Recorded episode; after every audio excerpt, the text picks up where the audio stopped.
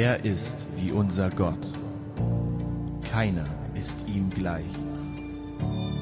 Der Herr ist König. Es zittern die Völker. Seine Blitze erleuchten den Erdkreis.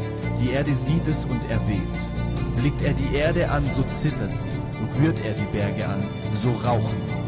Gott ist König und er ist sehr zu fürchten. Ein großer und furchterregender Gott.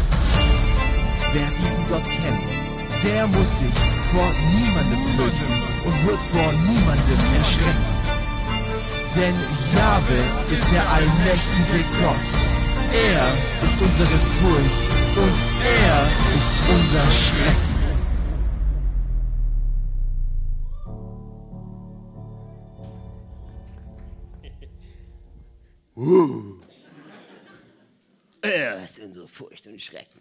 Cool. Wer hat Angst?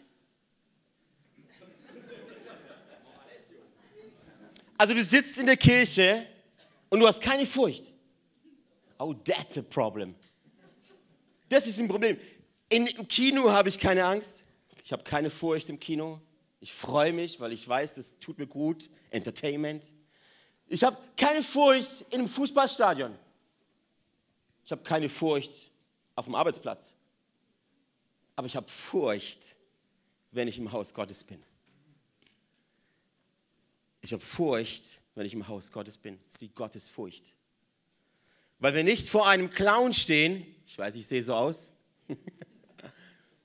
weil wir nicht vor einem Entertainment-Programm stehen, weil nicht der FC Bayern heute spielt, sondern weil wir im Haus des allmächtigen, einzig würdigen Gottes sind.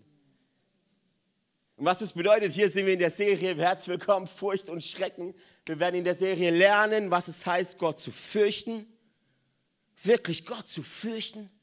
Hast du schon mal dran gedacht, dass Gott schrecklich zu fürchten ist? Ich weiß, wir leben in einer Zeit, wo, wo Furcht allgegenwärtig ist, oder? Wenn du keine Furcht hast, musst du nur mal ähm, Nachrichten angucken oder Social Media, äh, ein bisschen rumscrollen und gucken, was da alles so rumkursiert oder eine Corona-Krise oder die nächsten Krisen, die kommen oder Kriege oder überall. Furcht ist allgegenwärtig. Furcht ist überall. Das heißt, wir müssen lernen, wie, wir damit umgehen. Wir müssen lernen, wie wir damit umgehen. Und dass wir ein bisschen verstehen, was die Gottesfurcht ist. Ich weiß, die meisten von uns haben noch nicht viel davon gehört. Deshalb freue ich mich umso mehr auf diese Serie. Dass wir so ein bisschen verstehen, was die Gottesfurcht ist, habe ich heute äh, jemanden dabei, nämlich den Emanuel. Du darfst gerne mal nach vorne kommen. Können wir einen Applaus geben für den Emanuel?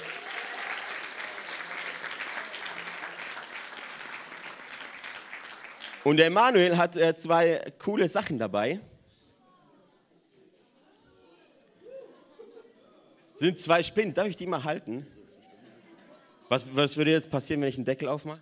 Sie läuft. Okay. Also einfach mal. Ja, der Deckel ist lose. Kann es sein? Ich habe gehört, dass sich heute absichtlich Leute die Zweierreite gesessen haben. Vielleicht hat die Spinne mehr Angst vor euch als ihr vor ihr. Das ist eine Vogelspinne, oder? Ein Raunen geht durch die Church. Ein Raunen eine echte Vogelspinne. Der Manuel hat auch eine auf der Hand, glaube ich, gerade. Wir haben auch einen Skorpion dabei, oder? Ein Skorpion und einen Tausendfüßler. Also für jede Furcht ist was da. Ich hätte tatsächlich, ich wollte eigentlich eine Schlange noch haben, aber ich gebe die mal Nico, du darfst mal auf sie aufpassen. Stark. Ihr seht, also wer, wer empfindet oder hat gerade Furcht empfunden? Sogar da hinten. Die war doch hier vorne. Also seht ihr, die bloße Gegenwart von dieser Kreatur löste bei den meisten Menschen eine, eine Reaktion aus. Richtig? Die Spinne stiehlt eindeutig die Show. Er ist mega aggressiv. Also ich habe kein Problem mit, mit, mich mit Dämonen anzulegen, aber bei Spinnen hört's auf. Aber die beißt mich nicht. Ich beiß dich.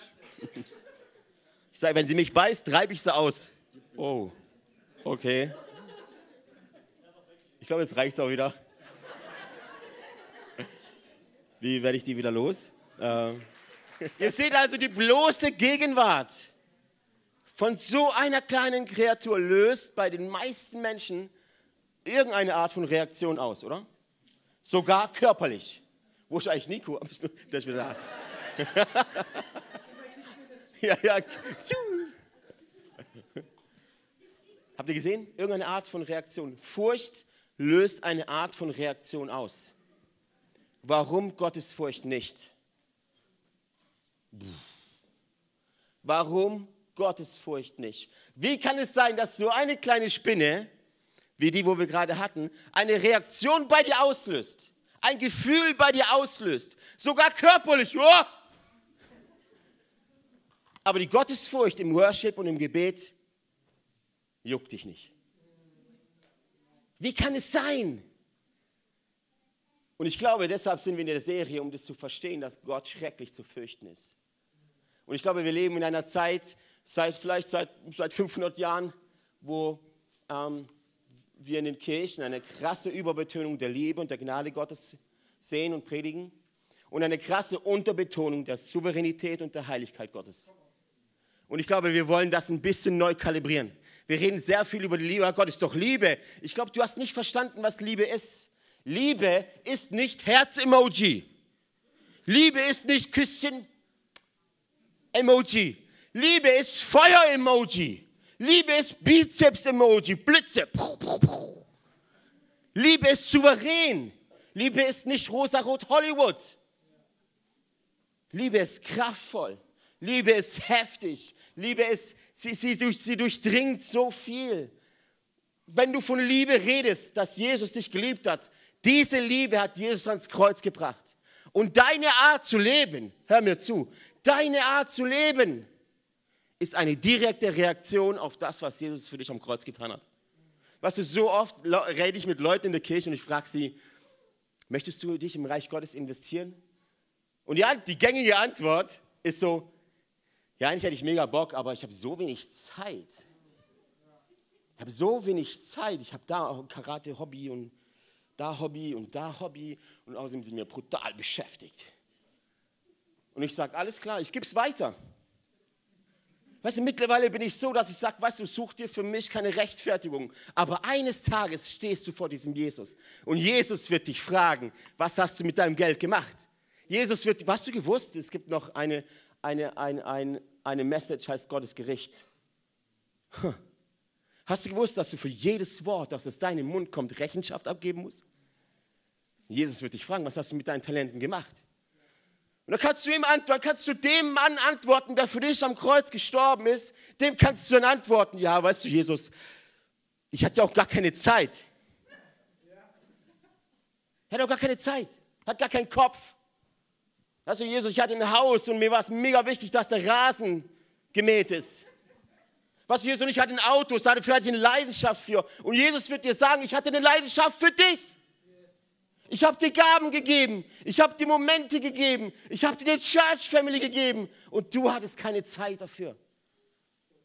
Oder willst du dieses, diese Sätze von Jesus hören? Du treuer und guter Knecht. Mit dem, was ich dir anvertraut habe, mit dem bist du gut umgegangen. Und es, dafür brauchst Gottesfurcht. Gottesfurcht bedeutet, ich stelle Gott an allererster Stelle. An allererster Stelle. Und ich weiß, es ist ein Spannungsfeld. Und ich weiß, dass oft Prediger predigen und die Liebe Gottes, die treibt alle Furcht aus. Und ich sage, ja, das ist ungefähr das ist ein Teil der Bibel. Aber der andere Teil ist, fürchte Gott. Wir lesen ungefähr 365 Mal in der Bibel, fürchte dich nicht. Und das ist richtig. Aber wir lesen auch ungefähr 200 Mal von fürchte dich vor Gott. Diese Seite fehlt komplett. Diese Seite, wir leben in einer Zeit, Franklin D. Roosevelt hat es mal gesagt, the only thing we have to fear is fear itself. Also das Einzige, was wir fürchten müssen, ist die Furcht selbst. Klingt für den gut, ist aber nicht biblisch. Das heißt, wir wollen immer die Furcht austreiben und nutzen sogar Bibelverse dafür. Gott will nicht deine Furcht austreiben, er will sie richtig platzieren. Weil Gott zu fürchten für dich sehr gesund ist. Es gibt verschiedene Arten von Furcht. Von Furcht. ist die natürliche Furcht.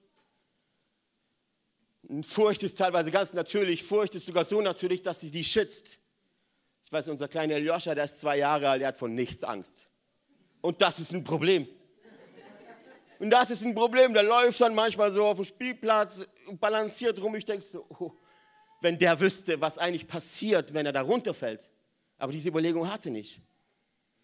Aber eine natürliche Furcht ist was Gesundes, das schützt dein Leben. Zu sagen, okay, es ist halt unklug, direkt an einer Klippe zu stehen. Weil nur ein Rutscher, ein Windstoß und vielleicht falle ich runter. Es ist unklug, einem Bären zu begegnen und sagen, yo, Bro. Das ist unklug. Der ist stärker, der ist mächtiger. Dem bist du egal, der klatscht ja und bist weg.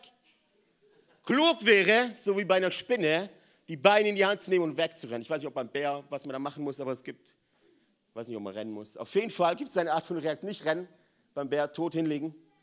Ah, ein Bär machen. Also hatte ich doch richtig, yo, Bro.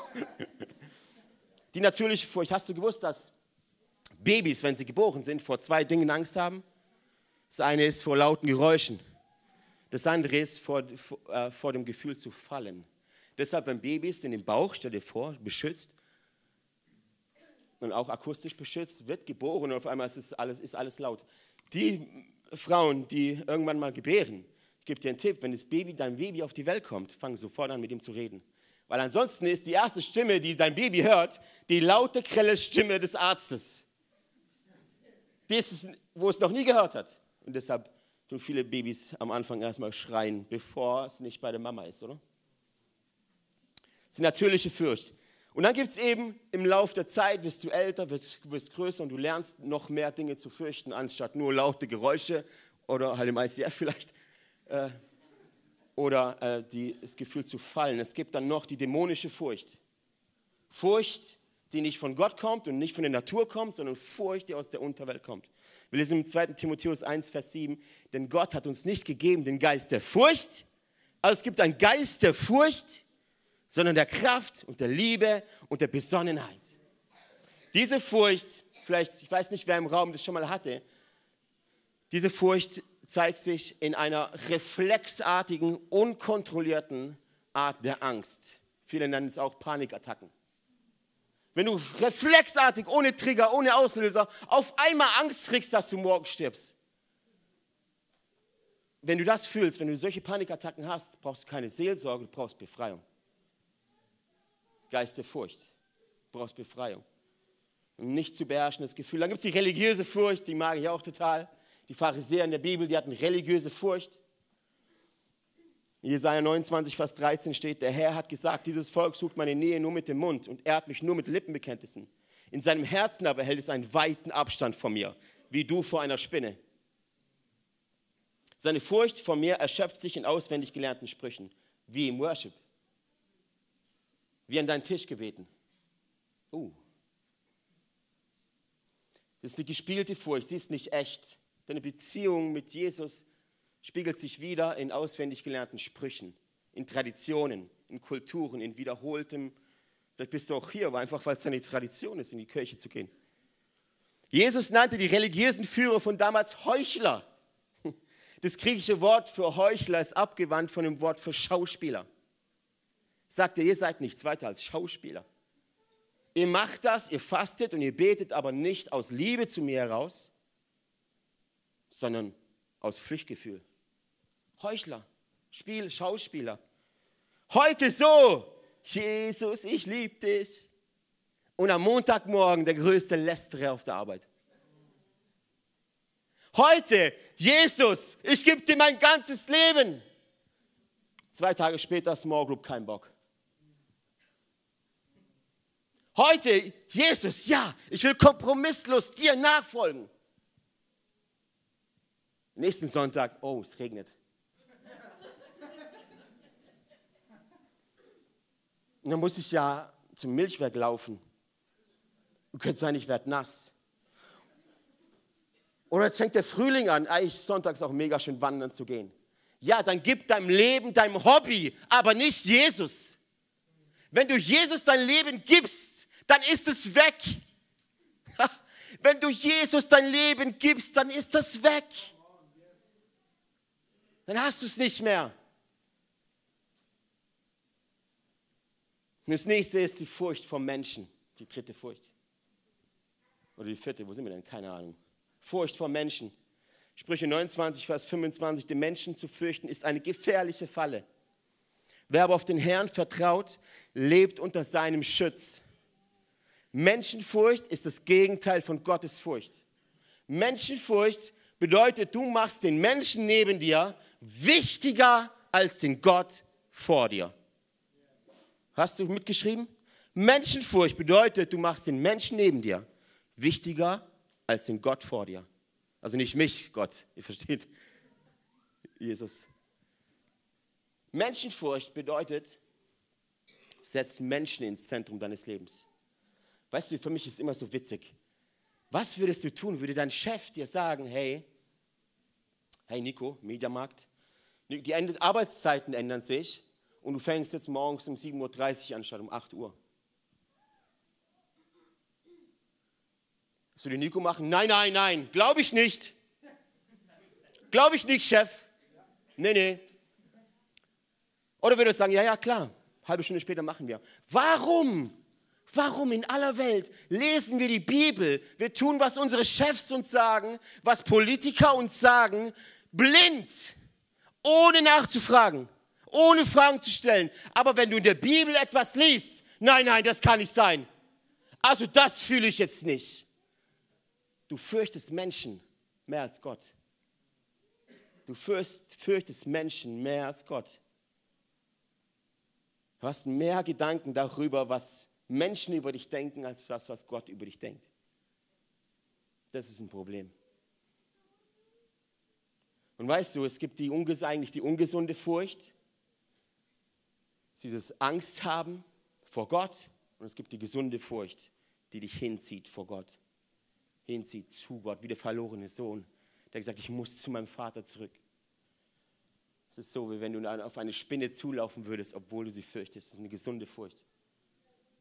Und weißt du, wir haben in Deutschland haben wir ein Problem mit den Wörtern in der Bibel, die kennt nur ein Wort für Furcht, eins aus dem Alten Testament und eins im Neuen Testament. Und wir sagen, ich bin mir sicher, auch ihr in euren Small Groups redet darüber und sagt ja, ja, ja, aber es ist so, fürchten Gott, aber Angst haben nicht. Schon mal so gedacht? Fürchten ja, aber Angst haben nicht so. Das ist in der deutschen Sprache möglich, da können wir so argumentieren. In der Bibel, die hat nur ein Wort für, von, für Furcht. In der Bibel sagt quasi 2. Mose gibt es, oder Jesaja-Brief gibt es auch. Beispiel hier, Jesaja 8, Vers 13. Oder hier, 2. Mose 20, Vers 20 ist besser. Mose aber sprach zum Volk: Fürchtet euch nicht, denn Gott ist gekommen, um euch zu versuchen, damit ihr es vor Augen habt, wie er zu fürchten sei und ihr nicht sündigt. Im biblischen Sinne ist Furcht vor Gott ist so, fürchte dich nicht, aber fürchte dich. Es ist nicht wie in Deutschland, wenn wir sagen, okay, fürcht, fürchte dich vor Gott, aber hab keine Angst vor ihm. Das ist nicht ganz richtig. Es ist eigentlich ein Spannungsfeld. Fürchte dich nicht, aber fürchte dich.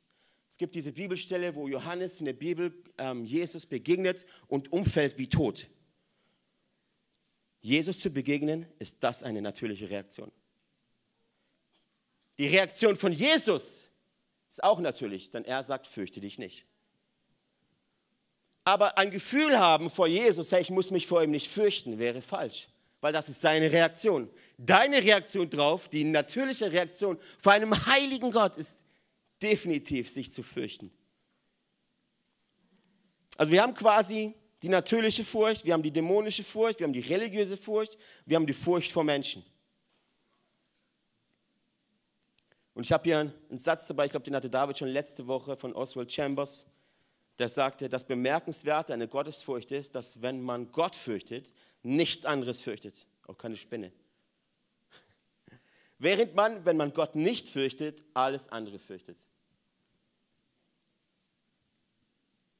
Hast du ein Bild gemacht? Ist wichtig. Wenn du Gott fürchtest, Mehr als alles andere brauchst du niemanden und nichts fürchten. Auf der anderen Seite, wenn du Gott nicht fürchtest, kann es gut sein, dass du einfach alles andere fürchtest. Gott möchte dir die Furcht nicht nehmen, er möchte sie richtig platzieren. Ich weiß nicht, ob David die, die Geschichte erzählt hat. Es war so Anfang der 90er Jahre, gab es einen sehr bekannten Evangelisten.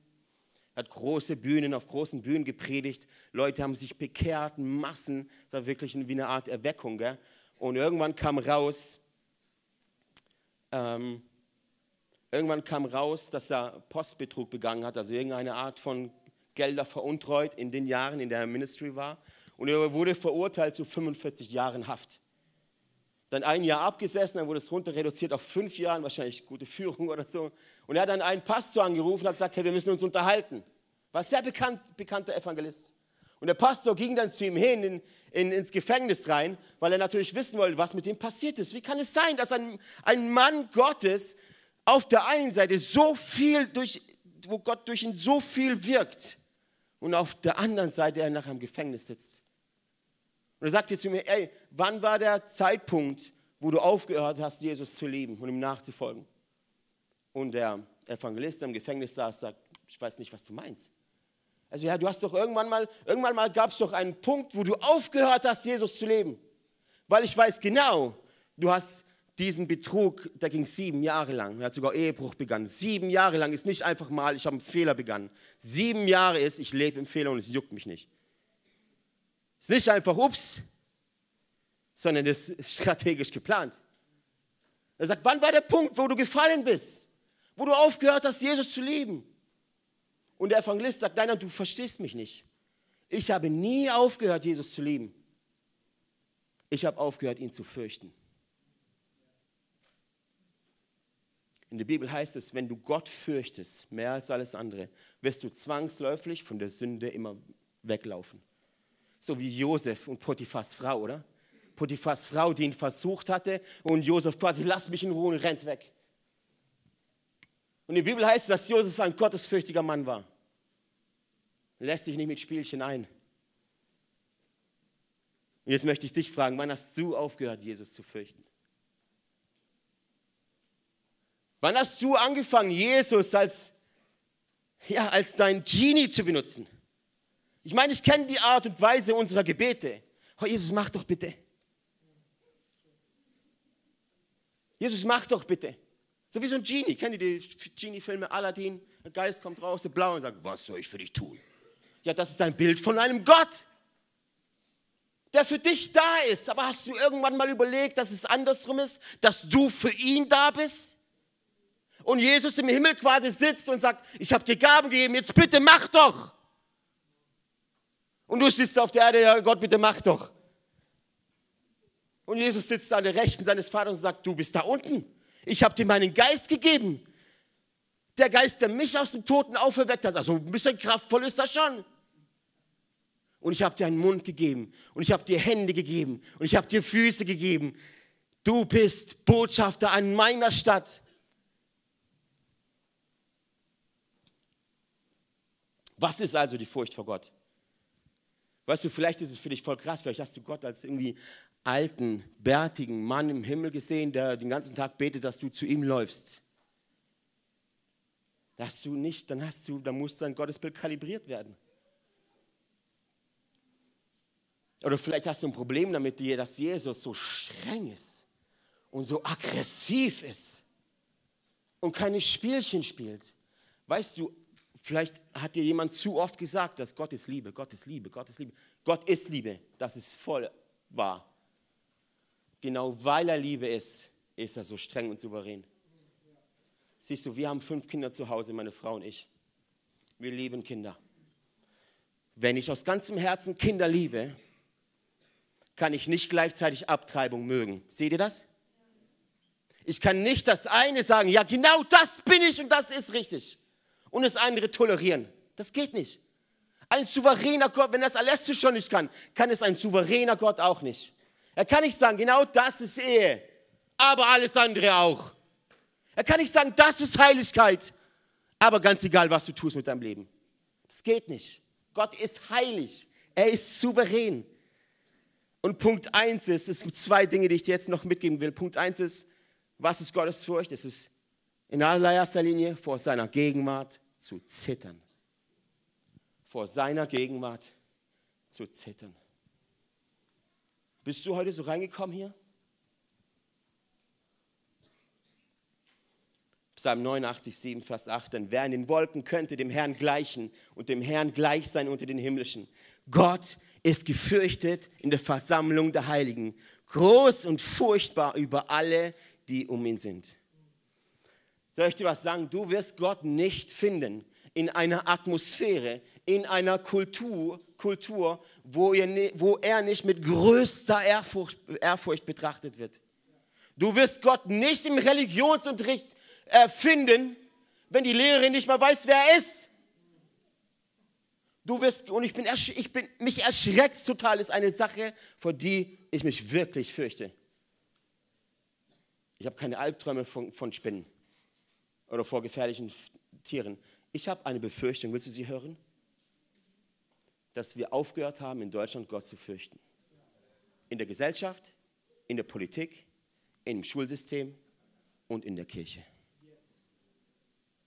Und in der Kirche. Das ist meine größte Angst. Und wenn das passiert, nimmt Gott seine Hand weg von Deutschland und sagt, ihr habt, ihr habt das Bild von mir, dass ich euer Clown bin? Nein, nein, ich bin Gott und ihr seid es nicht. Stell dir vor, du fährst mit 50 km/h in einer 30er-Zone. Ich habe ein Bild dabei. Also nicht vom Fahren, sondern von der, genau. Mit 50 in einer 30er-Zone. Wer von euch hier drin würde sagen, mir egal, ich drücke gerade noch drauf? Oder wer von euch würde sagen, egal ob die, die Polizisten gucken nicht, die blitzen nicht, die bloße Gegenwart der Polizei würde dich zum, versprochen, würde dich zum Handeln führen, richtig? die bloß, die guckt dich nicht böse an, einfach nur die Polizei. Du würdest instinktiv, reflexartig, und weil wir in Deutschland sind, nicht auf 30 km, sondern auf 25 km runterdrosseln. Habe ich recht?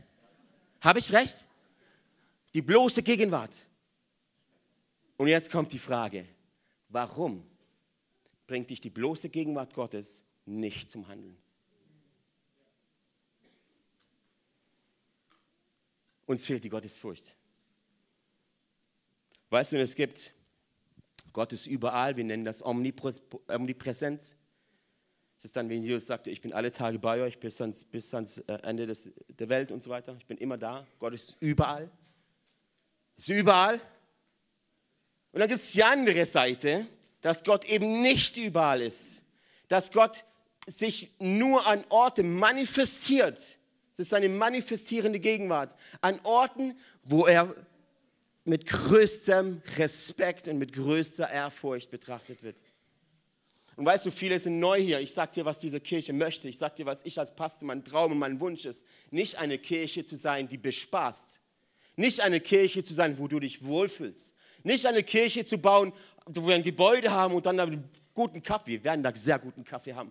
Aber nicht ein Ort zu sein, wo es uns einfach nur gut geht, sondern ich möchte, wir möchten hier in unserer Kirche, in unseren Celebrations, in unseren Small Groups, im Kids oben, im Foyer oben, die manifestierende Gegenwart spüren.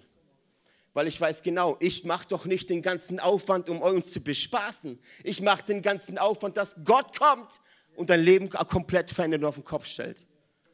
Du siehst aus der Bibel, Du siehst aus der Bibel, dass Menschen sich verändert haben, wenn sie Begegnung mit Jesus hatten. Du siehst es an x Stellen in der Bibel. Du wirst, eine, du wirst etwas bekommen in deinem Leben, nicht durch eine Begegnung mit mir oder mit einem Logo oder mit einer Church. Du wirst etwas bekommen in deinem Leben, das einen Mehrwert hat, das Veränderung bringt, das Kraft bringt, das Energie bringt, wenn du Jesus begegnest. Wenn du Jesus begegnest. Und deshalb sind wir jeden Sonntag hier vorne und predigen so aggressiv, so offensiv und sagen, hey, es muss sich was tun. Nicht nur für uns, sondern für dieses Land. Für dieses Land. Weil Orte gibt es genug, wo Gott nicht gefürchtet wird. Und nachdem, siehst, wo siehst du Gottes mächtige Hand in Deutschland wirken? Nenn mir einen Ort. Wo? Uns fehlt die Gottesfurcht. Uns fehlt die Gottesfurcht. Das nächste ist Punkt 2 und langsam schließen wir es. Wir haben Punkt 1 vor seiner Gegenwart zu zittern. Wenn du vor Gott stehst, musst du ihn, musst du ihn als heilig betrachten. Ich weiß, dass wir oft Gedanken haben, Gott kann froh sein, dass ich hier bin. Ist nicht verstanden, wer Gott ist. Punkt zwei ist, vor seinem Wort zu zittern. Vor seinem Wort zu zittern. Hast schon mal die Bibel gelesen und gezittert? Ich sag dir was, wenn du irgendwas in der Bibel liest, in der Predigt hörst, oder Gott zu dir in irgendeiner Art und Weise durch die Bibel spricht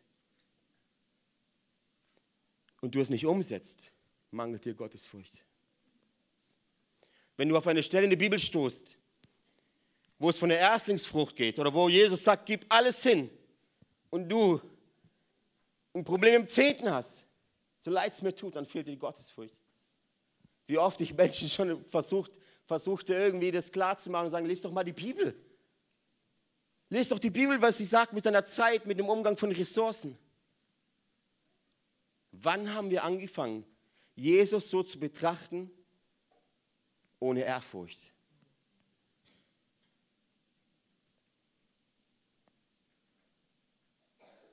Vor seinem Wort zu zittern bedeutet, ich lese, ich erkenne, ich handle. In der Bibel heißt es, dass Glauben ohne Werke ein toter Glaube ist. Hast du jemals jemanden gehört, der eigentlich weiß, was zu tun ist, aber es nicht tut? Hast du jemanden schon mal gehört in der Small Group oder in der Church, der eigentlich weiß, oh ja, die Bibel sagt es aber, aber, aber, aber. Und ich kenne das auch von mir. Ich sage euch, ich habe vor allen möglichen Dingen Furcht. Ich hatte Furcht, als wir nach Singen gezogen sind. Wollt ihr ein bisschen ehrlich? Sollen wir ein bisschen Ehrlichkeit reinbringen hier heute Morgen? Ich hatte Angst, als wir nach Singen gezogen sind. Furcht. In meinem Kopf war, du wirst diese Kirche gegen die Wand fahren. Es dauert, ist nur eine Frage der Zeit. Oh, David hat mir die Kirche überlassen als Leiter, wird nur eine Frage der Zeit sein. Ich hatte Furcht. Ja, ich hatte Furcht. Aber ich fürchte Gott mehr als mein Versagen. Ich hatte Furcht, als sie Scala-Kino abgerissen hatten. Wie geht's weiter? Was machen wir jetzt? Mann, du bist der Leiter. Find eine Lösung. Find a way to win. Äh, ja, ich habe keine Ahnung. Furcht. Ich hatte Furcht im Zelt. Wie wird es? Andere Pastoren, Kollegen haben gesagt, ihr seid verrückt. Ich würde das nie tun. Ich hatte Furcht. Bekannte Propheten haben gesagt, das ist keine gute Idee. Und da sitzt der kleine Alessio aus St. Georgen im Schwarzwald mit dem Hauptschulabschluss. Und denkst du, was soll ich jetzt tun?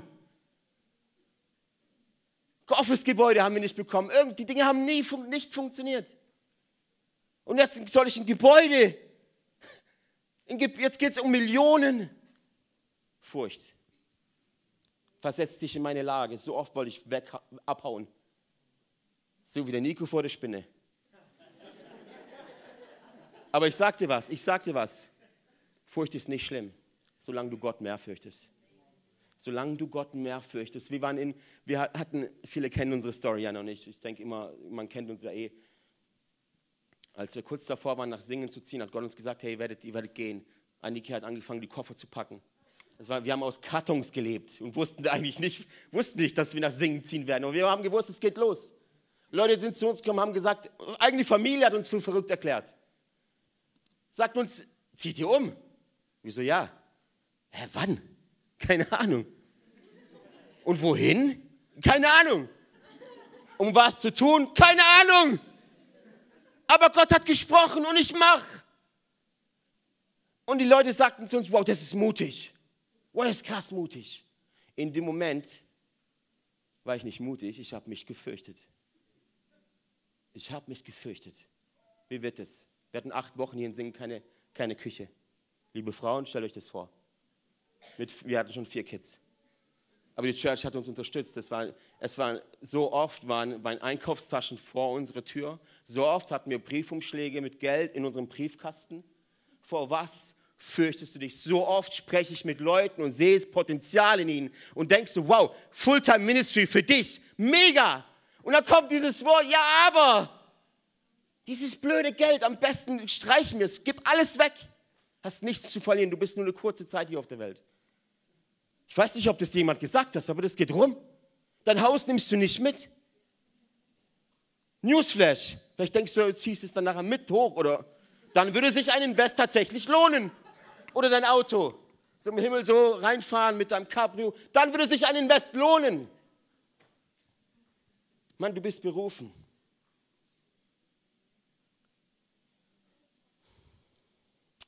Sprüche 9, Vers 10. Der Weisheit Anfang ist die Furcht des Herrn.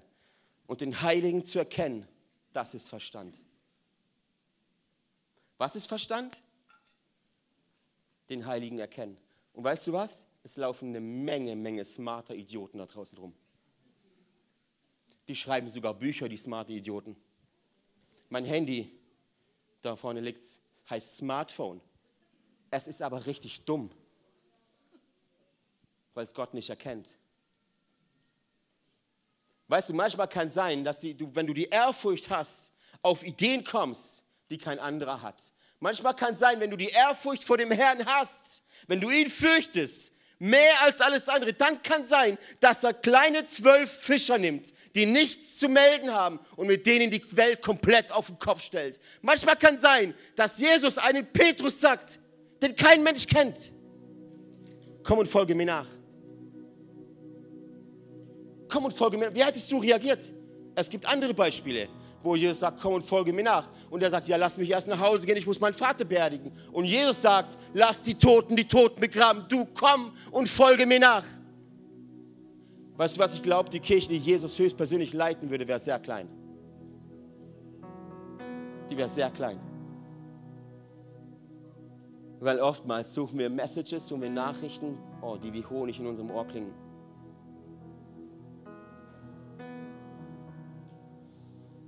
Du komm und folge mir nach. Der Weisheit Anfang ist die Furcht des Herrn. Und den Heiligen zu erkennen, das ist Verstand. Wie kann es sein, dass ein Geschäftsmann ein Unternehmen aufbauen kann, aber nicht seine Familie bauen kann? Wie kann es sein, dass Geschäftsleute Millionen Euro auf dem Konto haben und ihr Himmel im Konto leer ist? Wie kann es sein, dass Leute Häuser bauen, zack, zack, investieren, investieren, aber nicht, nie gelernt haben, das Haus Gottes zu bauen? Wie kann es sein, dass jemand Geschäftskontakte hat, bis in die oberste Regierung, aber keine Small Group? Es laufen eine Menge schlauer Idioten da draußen rum. Eine Menge. Sie sitzen in Churches. Sie sitzen in Kirchen. So oft bin ich genauso einer. Ich glaube, dass die Message und dass die Serie für uns alle ein Schlüssel ist. Weil ich habe vor einem Angst, wirklich, wirklich fürchte mich vor einem. Dass Gott im Himmel sagt, Deutschland, jetzt lauft ihr allein. Und Gott seine Hand wegnimmt. Denkst du, es ist nicht möglich? Guck dir Kriegsgebiete an wenn Politiker sich nicht trauen, auf die Bibel zu schwören und zu beten. Wenn in der Gesellschaft Jesus als lächerlich bezeichnet wird, dann weißt du die Richtung, in der wir gehen. Und umso mehr, und mich motiviert das umso mehr, Kirchen zu bauen, die standhaft sind, die nicht weichen, die, die nicht passiv sind, die nicht zurückhaltend sind, sondern die sagen, Moment mal, die Bibel, das Wort Gottes sagt von uns, wir sind der Kopf, wir sind nicht der Schwanz. Das heißt, der Kopf, der geht voraus, wie beim Tausendfüßler, richtig? Der zieht den Schwanz hinterher. Der Kopf, die Kirche, du, wir, wir sind der Kopf. Und wenn du verstanden hättest, was Gottes Furcht bedeutet, das ändert die Art und Weise, wie du sprichst, wie du betest, wie du anbetest. Weil es ändert das zum Gott, gib, bitte gib mir hinzu, wenn du ein feuriger, ein feuriger Mann Gottes, eine feurige Frau Gottes wirst und weißt, in diesem Raum ist ein Krebs. Was? In diesem Raum ist ein Krebs. Das werde ich nicht tolerieren in Jesu Namen. Und Krebs in Jesus, im Namen von Jesus Christus, geh raus. Krebs im Namen von Jesus Christus weiche. Ich wünsche mir so sehr, dass wir feurige Frauen und Männer Gottes sind, die das lieben, was er liebt und das hassen, was er hasst. Hast verstanden? Die das lieben, was er liebt und das hassen, was er hasst. Und dann wirst du jemanden, der sieht in einem Raum voller Menschen, siehst du jemanden mit Depressionen und sagst dich, oh, ich habe da ein gutes Buch. Oh, wir haben da einen tollen Kurs. Wir haben eine mächtige Waffe, die heißt Gebet. Weißt du, was mich wundert in Deutschland? Dass wir unsere Worship-Kultur, die Art und Weise, wie wir loben, wie wir preisen, wie wir Gott anbieten, sehr, sehr romantisch ist. Ist dir mal aufgefallen? Sehr romantisch.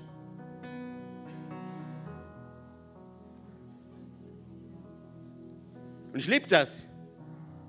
Das ist schön. Aber es gibt noch eine andere Variante. Es gibt noch die andere, die kämpferische, die rausbrüllt und sagt, wie beim Kampf um Jericho, oder? Die da laufen und brüllen und sagen, I'm gonna see a victory. Ich werde einen Sieg sehen, ich werde meinen Sieg sehen. Und das ist Proklamation, das ist auch Gebet. In Jesu Namen. In Jesu Namen. Und wir wollen eine Kirche sein, wo, wo du verändert nach Hause gehst. Nicht wegen der guten Message, sondern wegen dem guten König. Lass uns mal gemeinsam aufstehen.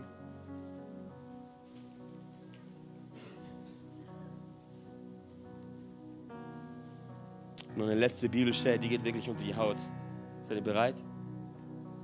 Nee, ich mach's trotzdem. 1. Mose 22, Vers 12 ist diese Geschichte, wo Abraham so lange wartet auf Isaak.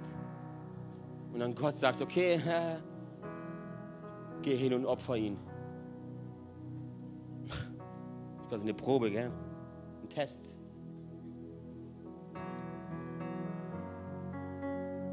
Ja, und Abraham nimmt seinen Sohn mit. Das lesen wir in 12, 22, Vers 12. Er sprach, und er wollte ihn quasi kurz davor, gell? Er sprach, lege deine Hand nicht an den Knaben und tu ihm nichts, denn nun weiß ich, dass du Gott fürchtest und hast deinen einzigen Sohn nicht verschont um meinetwillen.